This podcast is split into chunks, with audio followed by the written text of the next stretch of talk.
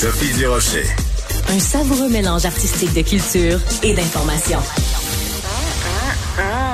Oui, oh, oh, oh. Est-ce que c'est pour les petits pains au chocolat qu'on entend le 1-1-1 ou c'est le 1-1-1 qui nous annonce l'arrivée d'Anne-Marie Ménard qui est professionnelle en sexologie? Bonjour Anne-Marie. Bonjour Sophie. Très contente euh, de vous avoir avec nous en chair et en os. Oui, contente d'être là. Et d'autant plus que euh, euh, la journaliste à la recherche qui travaille euh, sur cette émission, Marianne Bessette, m'a dit, je vais juste te dire le titre de la chronique d'Anne-Marie et elle tâche pour elle de t'expliquer les détails. Alors la seule chose que je sais, c'est que vous nous parlez du syndrome du vagin mort.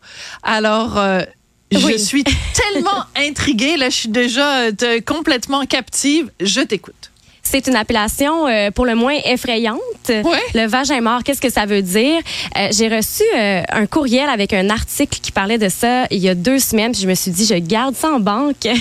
C'est gentil, c'est gentil, merci. Donc, déjà, je vais vous rassurer, c'est un mythe, mais je pense qu'il faut le déconstruire. D'accord. parce que ça vient avec vraiment plein de significations.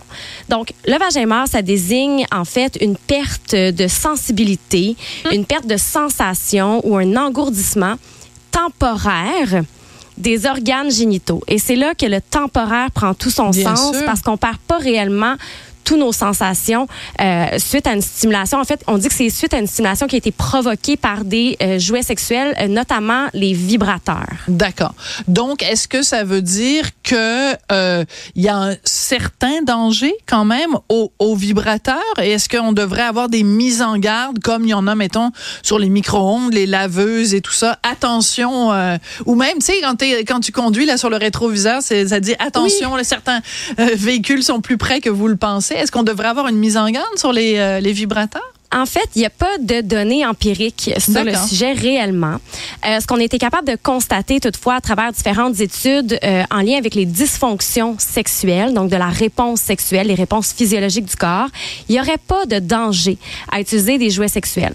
Évidemment, quand on parle du vagin mort, on va avoir cette question-là au bout des lèvres. Est-ce que je devrais arrêter l'utilisation de vibrateurs? Ouais. En fait, comme je viens de mentionner, la réponse, c'est non. Il n'y a pas de danger à utiliser des jouets sexuels. Euh, ceci dit, il faut savoir que euh, ça se peut effectivement qu'il y ait un engourdissement suite à une stimulation. Euh, ça vibre là. C'est, on n'est pas dans un petit Ben moteur oui. là. C'est, c'est Ben 1000 oui. tours à la seconde là. Ben, ben, Puis plus ça vibre, plus c'est le fun. Plus c'est le fun. Ben, il y a des gens Ben- qui sont extrêmement, qui sont trop sensibles pour Ouais. aller dans cette intensité-là. Mais si on a fait une utilisation prolongée, euh, avec une vitesse très, très grande, c'est possible euh, qu'après, on soit un peu engourdi. Un peu engourdi. J'aurais envie de dire, Anne-Marie, euh, servez-vous de votre tête. Servez-vous pas juste de ce qu'il y a en bas de la ceinture, mais servez-vous de votre tête. C'est-à-dire que si on utilise quelque chose qui est un stimulant, et qu'on l'utilise à la force maximum pendant une longue période de temps, il y a plus de danger d'engourdissement ou de d'effets secondaires, appelons-les comme ça, que si on l'utilise à une vibration moins élevée pendant moins longtemps. Il y a comme Exactement. une question de jugement aussi dans tout ça là. Exactement, mais je pense que euh, ce sont des mythes qui circulent, euh, entre autres sur les réseaux sociaux, qui appeurent les gens. Euh, mais je pense que justement, c'est pour ça que je voulais en parler aujourd'hui parce que euh, il faut pas s'inquiéter. C'est c'est possible qu'il y ait une petite perte, là, un engourdissement, une perte de sensation temporairement. Puis de toute façon, après avoir eu un orgasme, on entre dans une période réfractaire, une période de résolution qu'on appelle, où le corps doit euh, faire un, une espèce de retour à zéro. D'accord. Euh, Il y a des femmes pour qui euh, c'est possible, la stimulation est possible euh, d'être, on, peut- on peut Très persister. rapidement, ouais. Exactement. Donc là, on va avoir quelqu'un qui est multi-orgasmique, mais on parle de 53% des femmes. Donc le reste, c'est vraiment possible qu'après avoir eu un orgasme, il faut vraiment plus toucher la zone. Elle devient extrêmement sensible. Et s'il y a un engourdissement, moi, ce que je vous conseille, en fait, c'est tout simplement d'y aller plus doucement avec euh, Ouais. vos, vos jouets sexuels. Ceci dit, je pense que j'ai envie de faire un parallèle aussi avec la routine masturbatoire. Oui, allons-y. Donc, euh, vos Moi, habitudes... je- routine et masturbatoire, pour moi, ça va pas ensemble. Là. Non? mastur- ben non, la masturbation, c'est pas routinier. C'est quelque chose de, de, de chouette et de ludique et d'amusant. C'est c'est le contraire d'une routine. Oui, mais en fait, c'est qu'il Ah, y a c'est parce des... que ça devient routinier si on le fait tout le temps de la même façon. C'est Je ça. comprends. C'est Je te, ça. je, je te taquinais un petit peu, Anne-Marie. Oui, mais en fait, moi, je dis, allez-y avec vos routines. Euh, C'est c'est correct que ce soit routinier. C'est, on a, il y a beaucoup de bienfaits à la masturbation. Donc, euh, non, mais c'est ça. Je pense que euh, il faut vraiment euh, lever le, le, le, le drapeau sur les habitudes masturbatoires euh, parce que ce sont elles qui peuvent vous amener à avoir des sexuelle, littéralement, autant chez euh, les hommes que chez les femmes. Explication. Chez les hommes, euh, quelqu'un qui va avoir euh, de la, euh, une, une éjaculation retardée, donc on n'arrive pas à éjaculer, euh, c'est probablement une des premières questions qu'un professionnel de la santé va vous demander, c'est à quoi ressemble, à quoi ressemblent vos habitudes masturbatoires? OK.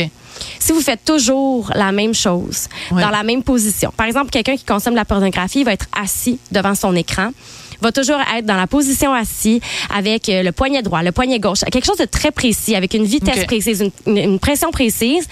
C'est vraiment possible qu'en arrivant dans un rapport sexuel, euh, par pénétration par exemple, ou même une masturbation mutuelle, il n'y a rien qui se passe. D'accord. Parce qu'il y a comme quelque chose de brisé ou en tout cas de, il y a, on a créé une faiblesse ou une vulnérabilité. Donc ça, ce serait pour euh, les hommes et pour les femmes, ce serait quoi? Pour les Même femmes, chose? même chose. On parle d'anorgasmie situationnelle à ce Oh moment-là. là là que c'est compliqué. Anorgasmie situationnelle. Bon, on est capable de décortiquer les mots, donc on comprend très bien de quoi il s'agit. mais... Oui, puis euh, c'est très inquiétant pour euh, beaucoup de femmes. J'ai beaucoup de femmes qui m'écrivent pour me dire je suis pas capable d'atteindre l'orgasme avec mon partenaire ou ma partenaire. Euh, J'ai des gens même qui m'ont dit je me suis fait laisser dans le passé Ah. pour parce que ça crée la frustration chez le partenaire. Soit dit en passant, ce n'est pas à propos de vous. Quand Oui. la personne n'atteint pas l'orgasme, c'est à propos d'elle. Déjà, la personne vit une souffrance c'est par important rapport de à rappeler ça. ça. C'est important de rappeler ça, Anne-Marie. C'est essentiel même. Oui, puis, puis en fait, les personnes qui vivent ça, c'est de votre responsabilité euh, de, de, de, de prendre. euh, en fait, c'est votre responsabilité de voir qu'est-ce qui vous amène à l'orgasme. Oui. C'est à vous d'explorer ces choses-là. Puis si vous avez des habitudes depuis très longtemps qui vous empêchent, une fois que vous arrivez avec partenaire, d'avoir des orgasmes, il faut défaire vos habitudes. Complètement déconstruire la routine. Mais en même temps, euh, ça fait euh, plusieurs mois maintenant que vous faites une chronique ici, puis des fois je vous, je vous, vois, des fois je vous tutoie, je sais pas pourquoi j'alterne comme ça, mais en tout cas peu importe. Euh, ça fait plusieurs mois que- que- qu'il y a cette chronique à, à l'émission, et euh, tu as toujours dit que le plus important c'est la communication. Donc oui, c'est notre responsabilité personnelle, mais en même temps, en en parlant avec l'autre, on peut aussi euh, démystifier un certain nombre de choses, puis éclaircir un certain nombre de, de petits nuages. Tout à fait. Donc peut-être euh, si vous êtes la personne qui avait de la difficulté à euh, amener votre partenaire à l'orgasme, peut-être parler de ce que vous ressentez euh, sans être nécessairement sur la défensive. Mais pourquoi là t'arrives pas à atteindre l'orgasme? Qu'est-ce qui se passe? Non, c'est plus qu'est-ce que je pourrais faire de Ben, plus? Déjà, si ton partenaire te dit, C'est peut-être pas le bon partenaire. Ben, des gens qui se font laisser pour ça, pour moi, Ben là, c'est- absolument. euh, donc, ça crée de la détresse psychologique déjà Ben en oui. partant. Euh, puis après ça, ça prend du lâcher prise, atteindre l'orgasme. Euh, C'est de lâcher prise euh, quand t'es t'as le partenaire entre les deux jambes et qui se dit, mais là, ça, ça arrive-tu, là? TikTok, là, let's go, là? TikTok? TikTok, le temps, le temps, le temps avance. Ah là. ouais, à quelle heure le punch, comme disait? C'est ça, quand on fait l'amour, on n'a pas vraiment envie d'avoir une image de Denise Filiatro qui est là. À quelle heure le punch? À quelle heure l'orgasme? Non, non, non, c'est pas ça qu'on veut. L'importance du lâcher prise. Bon, ben, on a appris plein de nouveaux mots aujourd'hui. Le syndrome du vagin mort, les habitudes masturbatoires, le, l'anorgasmie situationnelle. Tout euh, des, du vocabulaire que je vais devoir pratiquer allègrement en fin de semaine. Merci Bon, on beaucoup. vous souhaite pas d'anorgasmie situationnelle, en tout cas. Ah, non, non, ben non, si vous saviez à quel point il n'y a pas d'anorgasmie qui se passe par ici. Merci beaucoup, Anne-Marie. Ménard, professionnelle en sexologie. Merci à vous tous d'avoir euh, été là pendant ces deux premières journées de Cube euh, 70. Hein? C'est pas 69. Attention, c'est Cube 70. Le pas 70. Euh, merci beaucoup, sans blague, d'avoir été là. Euh, très, très contente de ces deux premières journées. Je voudrais remercier Marianne Bessette et Maximile Sayer à la recherche. Tristan Brunet-Dupont, non, pas du tout. C'est Philippe Séguin qui est à la mise en onde et à la réalisation. Merci beaucoup et à très bientôt.